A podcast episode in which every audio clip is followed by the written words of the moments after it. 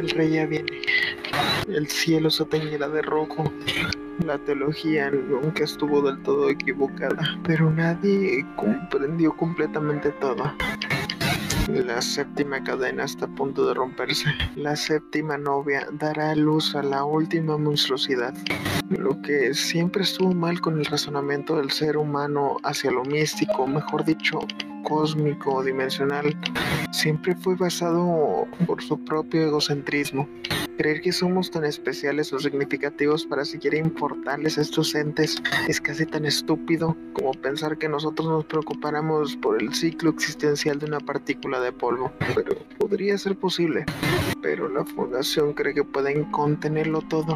Pudimos retener a los gérmenes de estos seres. Cada anomalía es solo un grano para estos dioses, por así decirles. No somos nada para estos entes, pero aún así podemos aunque sea quitarnos de su camino. Piensa en cualquier religión que tienen en común todas. Místicos seres más allá de la comprensión misma, o mejor dicho, y un poco más lógicamente hablando, seres extraterrestres o extradimensionales. Yo creo que sí hay manera de detener nuestra destrucción, ramificar nuestra realidad basándonos en el tiempo un suceso que puede cambiar nuestra línea temporal para quitarnos del camino de estos seres.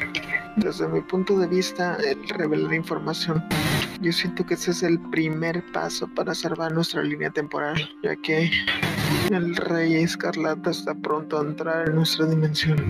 Hoy les daré una última explicación antes de hablar en términos claros de este peligro inminente.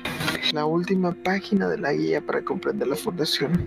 Hoy les hablaré sobre los destacamentos móviles. Los destacamentos móviles, o por sus siglas DM, son unidades de élite compuestas de personal seleccionado a lo largo de toda la fundación, que son movilizados para lidiar con amenazas específicas o situaciones que, en algunos casos, exceden la capacidad operacional o la pericia del personal del campo regular y que, como su nombre lo sugiere, podrían ser reubicados entre distintas instalaciones o localizaciones según sean requeridos.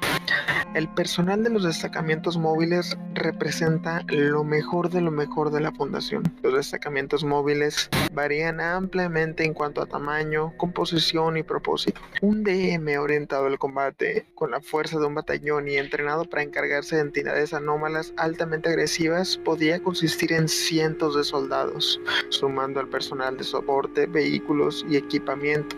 Pueden ser desplegados total o parcialmente para neutralizar objetivos a lo largo del globo. Sin embargo, un DM también puede ser un equipo pequeño de investigación o de adquisición de inteligencia especializada que podrían tener menos de una docena de personal si eso se considera suficiente para alcanzar sus objetivos. Al estar en el campo, los miembros de los DM usualmente se desempeñan como parte de servicios de emergencia, cuerpos policiales locales o federales, o personal militar apropiado para la región en la cual están operando. Los comandantes de los DM pueden también solicitar la asistencia de unidades de campo locales o personal estacionado en instalaciones de la fundación aledañas, con los fines del cumplimiento de sus asignaciones. En cuanto a organización, cada unidad está fundamentalmente estructurada de la manera que mejor se adapte a su propósito previsto, mientras que los DM orientados al combate podrían establecerse en base a una organización y jerarquía militar, las unidades más pequeñas podrían tener una cadena de comando informal o incluso esotérica. Como tal, las responsabilidades del comandante de destacamento móvil para cada DM en particular pueden variar enormemente. El comandante de un DM numeroso podría dedicarse a mantener múltiples equipos y desplegarlos según sea necesario para cada misión asignada, mientras que el comandante de un equipo pequeño podría acompañar al mismo y dirigir la operación en el campo. Asimismo, la cohesión de cada unidad variará también. Algunos DM consisten en personal que han entrenado y han trabajado juntos durante muchos años o inclusive décadas, mientras que los integrantes de un DM formado en un momento puntual para lidiar con un incidente específico podrían conocer poco más que los nombres de los demás compañeros y sus campos de experiencia. En cuanto a creación de estos, los destacamientos móviles son típicamente comisionados según sea necesario por el director de destacamientos móviles de la fundación, usualmente con la aprobación directa de uno o más miembros del Consejo 5. Un número significativo de DM son creados para lidiar con anomalías específicas que exhiben características que no pueden ser contrarrestadas efectivamente por la contención o los equipos de respuesta aunque muchos también fueron creados para anticiparse a una amenaza emergente o teórica. Los destacamientos móviles creados con el propósito de contener una anomalía en particular son típicamente desactivados tras el final de la misión de recuperación o cuando la contención en curso ya no sea considerada necesaria. Ocasionalmente, tales destacamientos permanecen operativos si la pericia y los expertos aprendidos son considerados útiles para incidentes futuros, pero de otro modo, el DM probablemente sea disuelto, su personal trasladado o regresado a sus puestos previos. En muy raras ocasiones, inclusive, un DM también sería anulado si sufre las suficientes bajas como para volverse incapaz de operar. En estos casos, si la capacidad previa de dicho DM determinara necesaria, un nuevo DM podría ser comisionado para reemplazarlo.